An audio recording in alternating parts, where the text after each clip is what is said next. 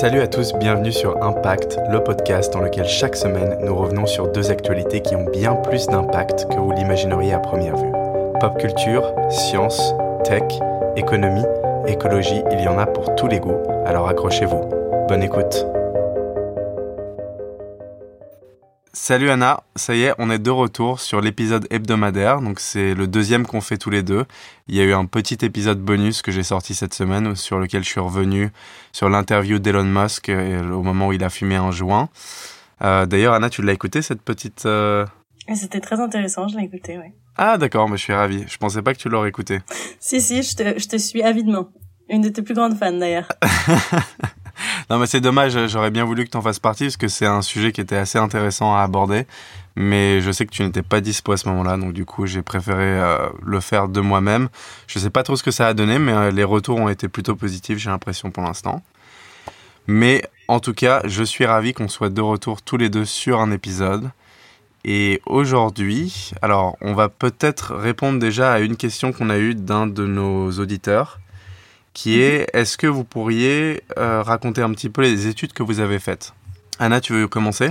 Oui, je peux commencer. Euh, alors à, l'âge de 15 ans, j'ai quitté Paris et euh, direction les États-Unis à ce moment-là, le Connecticut, dans lequel, euh, enfin direction le Connecticut, et euh, j'ai passé trois ans là-bas dans un internat où euh, j'ai étudié euh, bah, une variété de sujets comme on est, enfin comme on étudierait en France, avec un peu plus de poussée sur les arts. Finalement, j'ai fait beaucoup de poésie, euh, beaucoup de de dissertations, j'ai fait de la photographie, enfin des choses un, peu plus variées que ce qu'on offrirait en France dans des dans des établissements normaux, disons. Et après, je suis allée à l'université en Virginie. Euh, et là-bas, j'ai étudié la biologie et le chinois. Donc j'ai fait quatre ans et j'ai une licence de biologie et une licence de chinois. Et euh, j'ai passé un peu de un peu de temps euh, à vivre euh, à Pékin aussi. Donc voilà. Super. Et pour détailler un petit peu, en fait, la raison pour laquelle tu es parti dans un internat aux États-Unis, c'est parce que tu n'étais pas forcément une super élève à Paris. c'est pas ça du tout. Excusez-moi, je, je corrige. Je corrige, c'est pas du tout pour ça. C'est juste parce qu'en fait, euh, le système scolaire français ne, ne, me correspondait pas et que voilà, j'avais décidé. La manière diplomatique de le dire. Pas du tout. C'est qu'à l'âge de 16 ans, je trouvais ça complètement injuste qu'on doive choisir entre euh, littéraire, économique ou euh, ou mathématique, enfin scientifique. Euh, je trouvais ça complètement complètement fou qu'à 16 ans, un, un enfant. Je te rejoins là-dessus. Voilà, un enfant puisse savoir ce qu'il veut faire avec le reste de sa vie. J'étais pas d'accord. Moi, ce qui me plaisait, c'était de faire un peu de tout, et j'ai continué à faire un peu de tout bah, jusqu'à jusqu'à mes 18 ans. Jusqu'à présent, en fait, je, dirais même. Oui, en partie, oui. Un peu de tout, c'est vrai. Parce que là, on est d'accord que tu es quand même à Panama. Et qu'est-ce que tu fais là-bas exactement? À Panama, je travaille dans un euh, donc, à Panama, je travaille dans un centre de recherche sur la biodiversité marine. D'accord, ok. Donc, effectivement, en fait, euh, tu fais un petit peu ce que tu veux et c'est comme ça que ça te convient. Et puis, en fait, c'est, parfait. C'est un sujet euh, qu'on pourra aborder d'ailleurs. Parlons de toi maintenant. Parlons de toi maintenant. Parlons de moi un petit peu. Mais effectivement, c'est un sujet sur lequel on pourra revenir dans un épisode. En fait, c'est est-ce que le système scolaire français correspond à tout le monde? Sûrement pas. Et quels sont en fait ses défauts? Parce qu'il a plein de qualités mais il y a aussi beaucoup de défauts qu'on pourrait aborder et parler un petit peu en fait avec les expériences qu'on a eues tous les deux.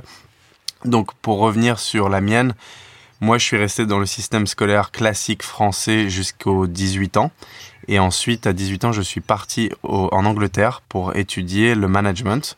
Donc euh, je crois que je l'avais déjà dit dans le premier épisode, mais en fait euh, je suis resté dans une structure très classique où en fait euh, j'étudiais de l'économie, de la finance, du marketing. Voilà, donc j'ai fait trois ans, c'était une licence de management en Angleterre. Et ensuite je suis parti aux États-Unis pour me focaliser sur la production et les médias. Donc là-bas en fait j'étais à Los Angeles et j'ai passé deux ans là-bas, j'ai fait un master, donc j'avais une bourse qui me permettait de rester. Et ensuite, je suis resté là-bas pendant un an à travailler. Et ensuite, je suis revenu en Europe. J'ai décidé de rentrer en Europe pour euh, différentes raisons. Certaines personnelles, d'autres qui étaient plus euh, à voir avec euh, le système qui me correspondait pas forcément en fait aux États-Unis. Donc voilà. Je pense que ce qu'on fera, c'est qu'au fil des épisodes, on reviendra un petit peu sur nos trajets, sur nos parcours, sur nos expériences. je pense que en fait, ça intéresse certaines personnes. Donc euh, voilà, on va peut-être pas euh, faire un épisode entier là-dessus, mais c'est toujours bien de d'en parler un petit peu. Alors évidemment, c'est des expériences qui sont encore euh, des expériences de jeunes, hein, parce qu'on est tous les deux plutôt jeunes. Toi, Anna, tu as 22 ans, c'est ça? C'est bien, tu te souviens? Et moi, j'ai 25 ans. Et moi, j'ai 25 ans. On a, on a quand même pas énormément d'expérience, mais disons qu'on a voyagé pas mal et on a étudié dans des systèmes assez différents et des pays différents aussi. Donc, en fait, on a été exposé à des cultures très intéressantes euh, qu'on voit pas forcément en fait en France. Donc euh, voilà, on, on, pourra parler de ces choses-là au fil des épisodes. C'est assez intéressant. On peut toujours passer 2-3 minutes là-dessus. Et là, par contre, je propose que du coup, on commence, parce que là, ça fait un petit moment qu'on en parle. Oui, du coup, on va rentrer dans le vif du sujet avec une actualité qui a fait des vagues et qui est apparue dans Le Monde, qui est Business, Business Insider aussi, 20 minutes, euh, etc. Donc, euh, c'est à propos de Ocean Cleanup, et peut-être vous avez déjà entendu parler de cette ONG qui a été créée par un Néerlandais très jeune. Il a 24 ans. C'est incroyable quand même, il est très très jeune. Beaucoup d'ambition. Euh, en effet. Donc ce jeune homme s'appelle Boyan Slat et c'est lui qui a fondé euh, ce qui s'appelle aujourd'hui Ocean Cleanup. Alors l'actualité de laquelle nous allons parler aujourd'hui, c'est le fait que son premier bateau de Ocean Cleanup a quitté la baie de San Francisco samedi 8 septembre pour rejoindre ce qu'on appelle euh, la mer de plastique qui se trouve au milieu de l'océan Pacifique. Et donc la mer de plastique, qu'est-ce que c'est? C'est 1,6 million de kilomètres carrés de déchets. Donc deux fois la taille du Texas et trois fois la taille de la France. Hallucinant. Trois fois la France en plastique. Magnifique quand même. Trois fois la France en plastique, au milieu du Pacifique. Quelle horreur. Et donc en fait, euh, il prévoit de déployer une flotte d'une trentaine de barrières flottantes, c'est ça? Qui formerait un fer à cheval. C'est ça. En fait, euh, c'est un, un, tube flottant. Euh, en fait, on pourrait appeler ça presque... Imaginez une, une jupe flottante finalement. C'est comme un énorme filet euh, qui serait tendu par euh, par des bouées flottantes et qui serait traîné euh, à la surface de l'océan, donc pour récupérer ces déchets qui sont qui se trouvent à la surface.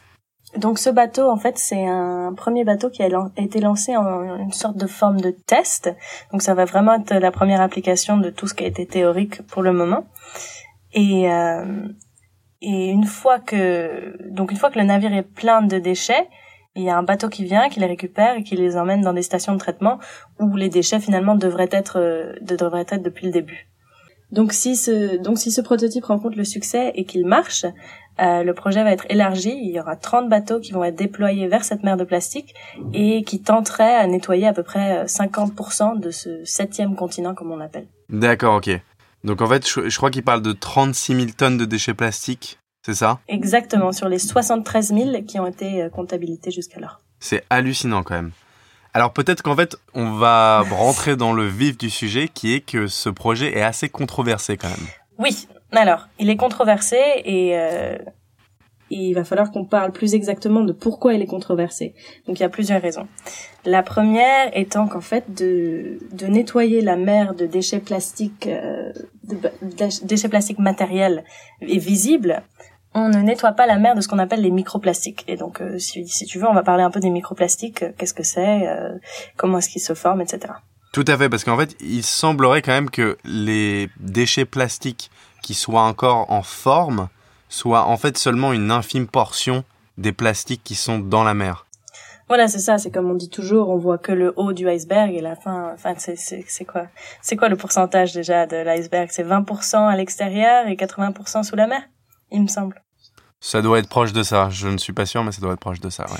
Donc voilà. Donc c'est en fait le problème est plus complexe que finalement juste des bouts de plastique qui flottent, parce qu'on pourrait parler des tortues avec les pailles coincées dans le nez, des hippocampes avec les cotons-tiges, etc., etc.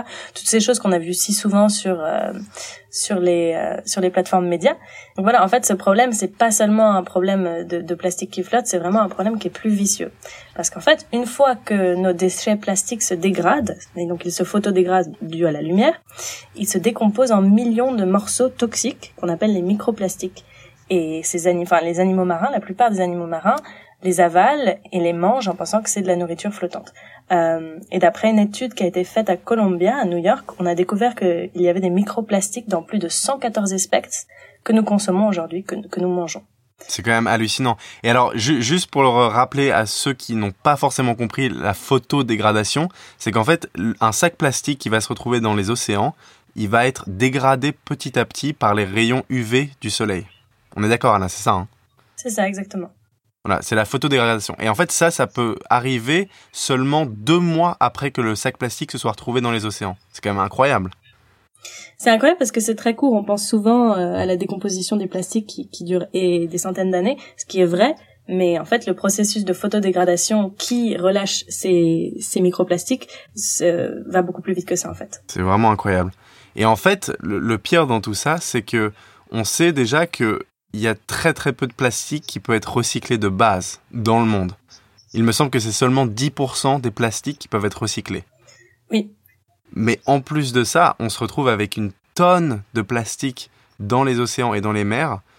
Et ça, c'est vraiment à cause du fait qu'on n'a pas sensibilisé les gens en général sur le fait qu'il ne faut pas jeter, par exemple, des choses dans les toilettes. Mhm. Ça, c'est quelque chose que tout le monde fait. Enfin, y a, tout, tout le monde, peut-être pas, mais il y a beaucoup de gens qui font ça, qui jettent des déchets dans leurs Mhm. toilettes. C'est quelque chose qu'il faut jamais faire parce que ça se retrouve directement dans les mers et les océans. Voilà, c'est ça. Et puis c'est aussi de, de la négligence gouvernementale euh, parfois et de la négligence euh, Exactement. euh, des sociétés. Donc il y a, il y a très peu de... Il y a, y y certains pays où en fait il y a quasiment pas de collecte en termes de recyclage des plastiques. Ils ramassent pas les macro-déchets dans les cours d'eau. Enfin, il y a énormément de problèmes comme ça. Moi, j'ai entendu parler d'une recherche qui disait que deux tiers des plastiques qui se retrouvaient dans les océans et les mers provenaient d'Asie en fait. Alors par contre, pour Parce qu'il y a... Oui, dis-moi. J'allais dire pour répondre à ce que tu viens de dire, en effet c'est vrai, mais il faut prendre en considération le fait que ces pays asiatiques et souvent qui sont des pays en, en développement ont vu l'arrivée des plastiques à cause des Européens et des Nord-Américains qui en fait ont amené la technologie du plastique dans ces pays, mais qui ont amené la technologie sans la solution de recyclage. C'est-à-dire qu'ils sont arrivés, qu'ils ont donné du plastique, qu'ils ont utilisé du plastique sur ces terres et que, que les gens là-bas ont trouvé ça très pratique. Ils ont donc qu'ils ont commencé à l'utiliser, mais qui ne, à ce moment-là, ne connaissaient pas et n'avaient surtout pas les moyens euh, de créer des technologies pour pouvoir les recycler. Donc en fait, c'est vraiment un problème, euh, un problème de riches que nous avons amené dans des pays en développement. Et aujourd'hui, il y a énormément de problèmes. J'ai vécu au Cambodge pendant pendant cinq mois, et au Cambodge, c'est exactement comme ça. Il y a, il y a de- il y a des déchets partout, partout, partout, dans les rivières, dans les campagnes, et les gens jettent sans, sans vraiment avoir cette histoire comme nous, les Européens, nous avons eu avec le plastique. Donc une histoire qui a été plus longue et qui a été finalement euh, plus euh, plus contrôlée qu'elle est aujourd'hui dans les pays asiatiques. Alors ça c'est très très intéressant, j'étais pas du tout au courant. D'accord, donc en fait il semblerait que le plastique ait été introduit dans ces pays sans la sensibilisation qu'il qu'il fallait. Exactement. D'accord, ok. Très intéressant. Mais pour en revenir un tout petit peu au microplastique, parce que bon, c'est bien joli de parler de microplastique, mais quels effets est-ce qu'ils ont sur notre santé? Quels effets ils ont sur les sur la santé des, des animaux marins? Euh, Et en fait, et comme tout finalement, plus j'étudie, plus je me rends compte, c'est extrêmement compliqué.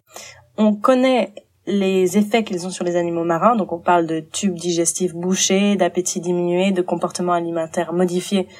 Euh, ça c'est sûr, mais après euh, l'effet qu'il a le plastique direct sur les humains, parce que nous consommons ces poissons, nous consommons ces euh, nous consommons ces produits marins, et finalement le plastique se retrouve à l'intérieur de nous parce que nous le mangeons aussi par association. Euh, mais en fait, on n'est pas sûr de quels effets ça aura, sur notre santé. Et je pense qu'on aura les réponses d'ici euh, 10-15 ans. Mais il est bien possible que d'ici à ce qu'on ait des réponses fixes, il sera trop tard pour, euh, pour revenir en arrière. Exactement, on n'a absolument pas de réponse euh, jusqu'à présent. Et en fait, euh, on ne se rend pas compte, mais même dans certaines bouteilles d'eau, en fait, ils ont retrouvé des microplastiques. Donc, donc, de temps en temps, quand vous buvez de l'eau, par exemple, Evian, vous pouvez potentiellement boire un petit peu de microplastique. C'est quand même assez dingue. C'est assez dingue surtout de réfléchir bon et si ça si si ça a des effets sur les animaux marins c'est obligé à mon avis et bien sûr je peux enfin je peux pas dire grand chose avec certitude mais je peux dire que si ça a un effet sur les sur les animaux marins je pense qu'il y a quand même un effet sur sur nous aussi nous sommes des animaux après tout Ah oui, tout à fait, non, ça, ça a beaucoup de sens. Bon, en tout cas, je trouve que le projet est intéressant. On va voir comment il se déroule. Donc, il a été lancé cette semaine. On va voir au fil des mois comment ça se passe. Euh, on espère en fait que ce projet va pas se retrouver comme un énorme déchet plastique dans l'océan parce que c'est quand même une des peurs qu'ils ont. C'est-à-dire que qu'est-ce qui se passe si jamais le projet est dévasté par un ouragan ou euh, une énorme vague déchire les, les voiles en fait qu'ils ont mis en place? Et ben en fait ça pourrait potentiellement se retrouver comme un énorme déchet dans l'océan, ce qui serait quand même, ça rajouterait juste au problème. Alors espérons que ça ne va pas arriver. Espérons qu'ils vont réussir à ramasser une quantité assez incroyable de déchets. Parce qu'au final, je suis d'accord sur le fait que, effectivement, ça ne règle pas le problème des micro-déchets dans l'océan. Mais en attendant, tous ces plastiques que le projet pourrait potentiellement récupérer permettraient d'éviter qu'on ajoute encore plus de microdéchets dans l'océan, on est d'accord? Ah oui, on est tout à fait d'accord. Et puis aussi, euh, moi, ce qui m'énerve, c'est les gens qui critiquent sans donner de solution. C'est-à-dire que au moins, ce garçon, quand même de, 24 ans, il essaie de faire quelque chose pour la planète. Et il y a beaucoup, beaucoup de, journaux et d'articles finalement qui qui finissent par euh, par le dénigrer, alors que pourtant, il essaie de faire quelque chose au contraire de de beaucoup de gens. Donc, euh, je trouve que ça, que c'est assez louable finalement. Exactement. Donc on, on va remercier ce jeune garçon qui s'appelle Boyan Slat. de mener un projet qui est quand même assez rocambolesque, mais qui, on, espère, fonctionnera. Et on remercie également Mark Benioff et Peter Thiel, qui sont deux investisseurs dans ce projet. L'un qui est le fondateur de Salesforce et l'autre qui est le fondateur de PayPal. C'est quand même grâce à eux aussi qu'il y a eu un investissement de plusieurs millions qui a été mis dans ce projet. Voilà, on espère que ça rencontrera le succès. Et d'ailleurs, ils ont un plan, en fait, si jamais ils arrivent à récupérer une grande quantité de déchets, il pourrait utiliser le plastique et en faire euh, des objets, en faire des vêtements et les revendre pour euh, potentiellement en fait euh, soulever un petit peu d'argent en plus. Voilà. L'idée étant qu'en 5 ans, pour le moment, ils se disent la capacité de nettoyer 50% de, de, ce septième continent. Donc on leur souhaite bonne chance et beaucoup de succès. Ok, bah merci Anna, c'est un sujet hyper intéressant. Euh, et du coup, on va passer à quelque chose de plus superficiel, j'ai l'impression. c'est un petit peu moins important pour le futur de notre planète, c'est plus important pour le futur de la technologie peut-être. Et encore, on ne sait pas, de temps en temps on se demande. Mais en fait... De la médecine aussi. Hein. De la médecine évidemment. Mais attends, attends, on y rentre, on y rentre. Allons-y doucement pour l'instant. Donc, on va d'abord parler de la keynote d'Apple. Donc, elle s'est passée cette semaine, tout le monde en a parlé, tous les iPhones sont sortis, on a une ligne assez incroyable avec des noms rocambolesques. J'ai aucune idée de comment les prononcer. Donc, il y a le iPhone XS, ou alors ils disent 10S. Genre, je, je ne sais même pas comment on dit en français, ça doit être 10S peut-être. Il y a le 10R et ensuite, il y a le 10XS, il me semble. Bon, voilà, comme vous l'aurez compris, je suis très confus par les noms. Euh, et en fait, c'est pas vraiment l'intérêt du sujet. Donc, bon, on va en parler un petit peu quand même. Alors d'abord, je vais noter le fait qu'il n'existe officiellement plus de petit iPhone. Donc il y avait le iPhone SI, d'ailleurs que j'avais à un moment, qui était assez pratique au final mais il disparaîtra des rayons de vente, donc on va bientôt devoir se retrouver avec une tablette dans la poche. Donc il y a une belle opportunité pour que quelqu'un lance une boîte qui produit des téléphones qui tiennent dans la poche quand tu t'assois. Parce que là vraiment, c'est assez incroyable, mais je veux dire, l'iPhone 6 tient encore à peine. Mais il y en a, c'est incroyable, ils ne tiennent plus du tout, c'est des tablettes en fait. Mais en fait, je pense que c'est fait exprès, c'est pour que les gens se promènent toujours avec leur téléphone dans la main. Et je trouve que ça arrive de plus en plus souvent ça. Ah bah tout à fait, en fait c'est vraiment le but. C'est-à-dire que la raison pour laquelle les écrans deviennent de plus en plus grands, c'est parce que les gens passent de plus en plus de temps sur leur téléphone et ça les encourage encore plus à en passer en fait. Parce que ça ouvre des opportunités qui sont assez intéressantes, comme regarder des vidéos sur YouTube, regarder des vidéos sur Netflix, des choses comme ça qu'en fait on ne regarderait pas sur un iPhone SI par exemple. Où il y a un petit écran et c'est quand même au bout d'un moment en fait, au bout de, je sais pas, 20 minutes, t'en as un petit peu marre quand même de regarder une vidéo là-dessus. Hmm. Donc voilà, il y a plein de choses comme ça, mais d'ailleurs c'est peut-être un sujet sur lequel on reviendra dans un autre épisode, mais c'est les, les, téléphones deviennent des extensions de nous-mêmes en fait. On est, on est plus ou moins des cyborgs déjà avec ce genre de téléphone. On a des smartphones qui sont des extensions complètes de nous-mêmes où en fait c'est notre mémoire, c'est notre vie sociale, c'est nos photos, c'est notre, notre, enfin c'est assez, hallucinant en fait. Il suffit de regarder les gens dans le métro, hein, c'est simple à Paris. Si vous habitez Paris, ou si vous habitez dans un endroit où il y a un métro. Je pense qu'il y a peut-être, euh, sans, exagération, je pense qu'il y a peut-être quand même 70% euh, des gens qui regardent leur téléphone pendant le trajet. Ouais, exactement, exactement. Bon, en tout cas, euh, voilà. Donc il n'y a plus de petit iPhone, c'est triste. Mais il n'y a aussi plus d'iPhone avec prise pour écouteurs. Donc tous les écouteurs que vous avez, vous pouvez vous en faire des lacets par exemple. Je ne sais pas ce que vous pouvez en faire, mais peut-être que je viens d'inventer une mode en fait. Ce sera les baskets 2019. Elles sont faites avec des lacets d'écouteurs iPhone. Ou alors, pour être un peu plus sinistre, elles se retrouveront sur le septième continent. Oh bah non, oh bah non, oh bah non. Petite parenthèse. Ou alors espérons qu'elles se retrouvent pardon, il dans fallait. le Ocean Cleanup Project. On espère. J'espère. Voilà, c'est ça. Ok. Pas mal, pas mal. Euh, bon, donc plus sérieusement, en fait, j'ai envie de parler d'une chose qui était très intéressante pendant cette keynote, qui est la sortie de la Apple Watch Series 4, donc la série 4 de la Apple Watch. Cette dernière, en fait, peut réaliser un électrocardiogramme depuis le poignet, mais peut surtout recueillir des données au sujet de votre santé. Alors ça, c'est quand même très très important comme euh, sujet. Donc j'ai fait un petit sondage sur Twitter sur le compte euh, de notre podcast. Et en fait, il semblerait qu'il y a plus de gens qui pensent que c'est génial comme idée que flippant. Alors, on va parler un petit peu de ça. Donc, comme les autres GAFA, le groupe américain est en train d'investir massivement dans le secteur de la santé qui est en forte croissance et encore peu digitalisé. Donc, en fait, cette euh, montre contient des capteurs et a une application dédiée qui permet de mesurer le rythme cardiaque et d'envoyer ensuite les données à ton médecin. Donc si le nombre de battements par minute est trop faible ou trop élevé, une notification est envoyée immédiatement. C'est quand même incroyable. Euh, petite parenthèse, est-ce que je peux donner mon vote personnel sur euh, ce que je pense? Bah tout à fait, tout à fait. Je trouve ça extrêmement flippant. Mais bon, ça c'est que moi. D'accord, mais de toute façon, je vais te demander ton avis parce qu'on est là pour en parler. Mais juste pour finir, en fait, cette montre a aussi un accéléromètre et un gyroscope qui détectent automatiquement les chutes et alertent les secours au bout de 60 secondes. Donc mamie, si elle se casse la gueule avec sa Apple Watch, les secours sont là au bout de 10 minutes au lieu de 45 minutes. C'est quand même pas mal. Oui, c'est sûr, vu comme ça. Bah exactement. Donc, c'est la première fois en fait qu'un appareil grand public intègre un capteur électrocardiographe qui contient un algorithme permettant de détecter les cas de fibrillation atriale, qui est un des facteurs des AVC. Et en fait, c'est là où ça devient très très intéressant parce que c'est presque révolutionnaire, parce que c'est ce genre de pathologie, donc un AVC, ou alors des rythmes cardiaques qui sont pas forcément réguliers. Euh, en fait, ce genre de pathologies sont assez souvent silencieuses et apparaissent par épisode, ce qui est donc très difficile pour euh, le médecin à identifier. Donc, euh, par exemple, si tu vas chez le médecin, le médecin va pas forcément le voir directement. Et donc, avec une Apple Watch, les battements cardiaques anormaux vont pouvoir être enregistrés en direct et en permanence. Et ensuite, les données récupérées pourront être exploitables par les médecins. Donc voilà, c'est un sujet qui est effectivement flippant, je te rejoins là-dessus Anna. Parce qu'en fait, si on y pense, on va se retrouver à donner, on, on donne déjà énormément d'informations à notre téléphone portable. On donne énormément d'informations sur les réseaux sociaux. On partage notre vie privée la plupart du temps aussi. Mais là, en fait, il s'agit de la santé. Ce qui est beaucoup plus dangereux et représente beaucoup plus de facettes, en fait.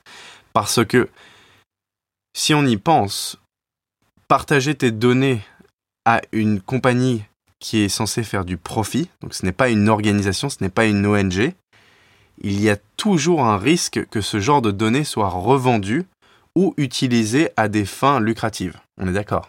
Oui, dans ce cas-là, quand tu parles de fins lucratives, euh, particulièrement avec l'Apple Watch, on parle sûrement de, de pharmacie en fait. Je pense beaucoup de médicaments et de euh, de thérapies quelconques euh, pour euh, solutionner des problèmes euh, des problèmes médicaux. Alors c'est quoi ton hypothèse là-dessus? Raconte-moi.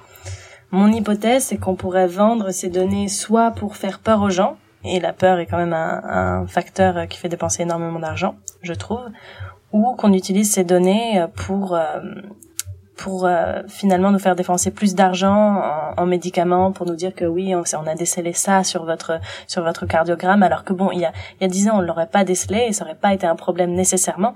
Donc je pense qu'on on va en fait on va se rendre compte qu'il y a plus de problèmes avec le corps que ce qu'on pensait avant ce qui va nous rendre finalement plus euh, plus vulnérables D'accord, ok, je vois très bien ce que tu veux dire. Puis après, il y a aussi effectivement le problème des assurances, par exemple. Est-ce que tout d'un coup, tu ne peux plus avoir l'assurance à laquelle tu souhaitais accéder parce que tes données qui ont été récupérées sur l'Apple Watch ne correspondent pas aux critères qu'ils ont? Mais ça c'est horrible, c'est du c'est du Big Brother. C'est horrible, hein C'est du Big Brother tout tout craché. C'est enfin moi je trouve ça horrible. C'est vraiment très très flippant. Je suis d'accord avec toi aussi. Mais c'est des choses qui pourraient potentiellement arriver. Alors Ce qui est bien avec Apple, en fait, c'est qu'ils n'ont pas le même business model que Facebook, Twitter, Snapchat, en fait, tous ces réseaux, parce qu'en en fait, ils ne vendent pas vos données pour un profit. Ils font leur profit sur les marges des iPhones, en fait, de tout le hardware qu'ils ont, donc les Mac, etc. Mais ils ne font pas de profit en revendant vos données pour de la publicité. Par contre, Facebook, c'est un autre business model. Et alors là, je ne donnerai jamais mes informations médicales ou de santé à Facebook, par exemple. Ce serait très dangereux. Le fait que ça soit Apple, est-ce que ça change vraiment quelque chose? Est-ce qu'on peut leur faire confiance? Bah effectivement, il est compliqué de leur faire confiance quand on sait que nos données de nos jours sont complètement manipulées par n'importe quel service à qui on les donne et à qui on les confie. Donc non, c'est assez compliqué comme sujet. C'est un dilemme en fait. Mais quand on regarde le business model d'Apple, normalement, ces données ne devraient pas pouvoir être exploitées. Alors après, on sait très bien que les business models changent, fluctuent au fil du temps, donc on ne sait jamais. En fait, on peut se retrouver très facilement, dans quelques années, à avoir Apple qui vend certaines de nos données de santé à des établissements dont on n'a absolument pas envie qu'ils aient ce genre de données-là. Oui, moi je vois ça arriver assez vite quand même. On verra bien, mais en fait c'est un petit peu le même principe que, je veux dire, Google par exemple commence à récupérer énormément de données aussi chez les utilisateurs. Tu ne t'en rends pas forcément compte quand tu vas juste demander un itinéraire à Google Maps, mais en fait il y a beaucoup de choses comme ça où tu ne te rends pas compte qu'ils continuent constamment à collectionner des données sur toi pendant que tu n'utilises même pas l'application. D'ailleurs, je ne sais pas si tu te souviens, mais en fait, il y a quelques mois, il y a eu l'affaire Cambridge Analytica avec Facebook. Et en fait, quand Mark Zuckerberg a été interrogé par le Congrès américain, il y a une question qui était est-ce que vous continuez à collectionner des données des utilisateurs Facebook lorsqu'ils n'utilisent pas votre service? Et il n'a pas répondu. Il n'a pas répondu. C'est sûrement oui. Mais donc, effectivement, en fait, ce genre de données privées et d'informations qui ont à voir avec la santé, c'est quand même quelque chose avec lequel il va falloir être très très prudent. Beaucoup plus que le cas de figure dont je viens de parler avec Google Maps ou vos informations privées sur les réseaux sociaux ces de, ou ce genre de choses-là. Il va falloir être très très prudent. Oui, moi je pense aussi, et surtout quand on pense que finalement la santé c'est quand même euh, la chose la plus importante que l'on ait, et quand on ne l'a pas, c'est aussi la chose la plus importante dans ce cas-là. Exactement. Donc voilà, attention, faites très attention à ce que vous faites, surtout avec des compagnies qui sont à but lucratif, comme Apple. Faites attention, on sait qu'ils ne sont pas basés sur le business de la publicité. Néanmoins, c'est quand même une compagnie à but lucratif, donc attention à qui vous donnez vos données. Surtout réfléchissez avant d'acheter un appareil qui, envoie des données à, tout va voilà, c'est des, c'est des, c'est des questions et des choix que, qu'on ne peut faire que par soi-même.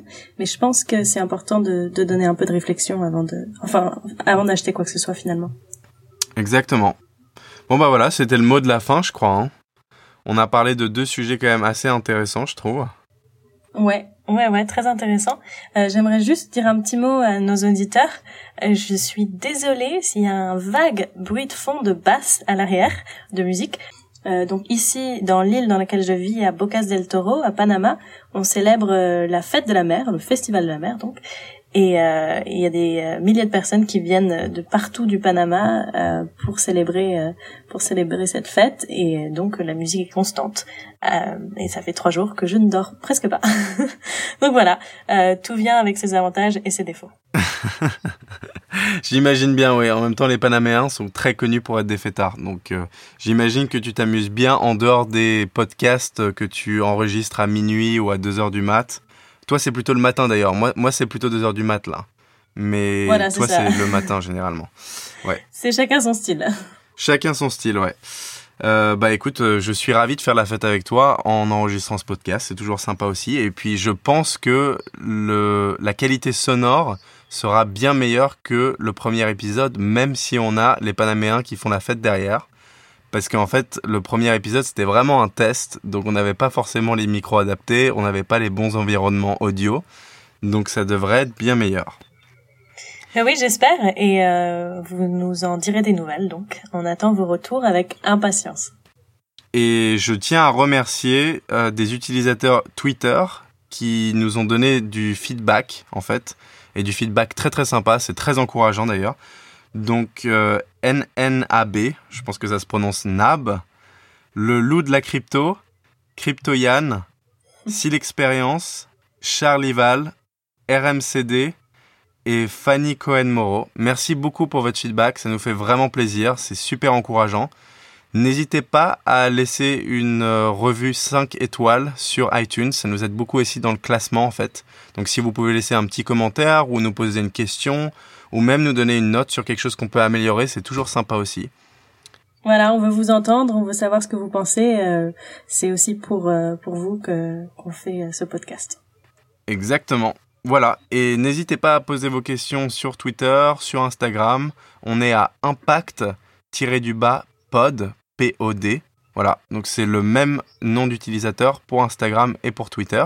Et en fait, dans la description de ce podcast, on a un lien pour un Curious Cat. Et en fait, c'est un site où vous pouvez poser vos questions anonymement. Donc voilà, n'hésitez pas à poser des questions pour l'épisode prochain, on y répondra avec plaisir. Voilà, c'est tout pour aujourd'hui. Au revoir tout le monde. Merci beaucoup d'avoir écouté, à la semaine prochaine. Salut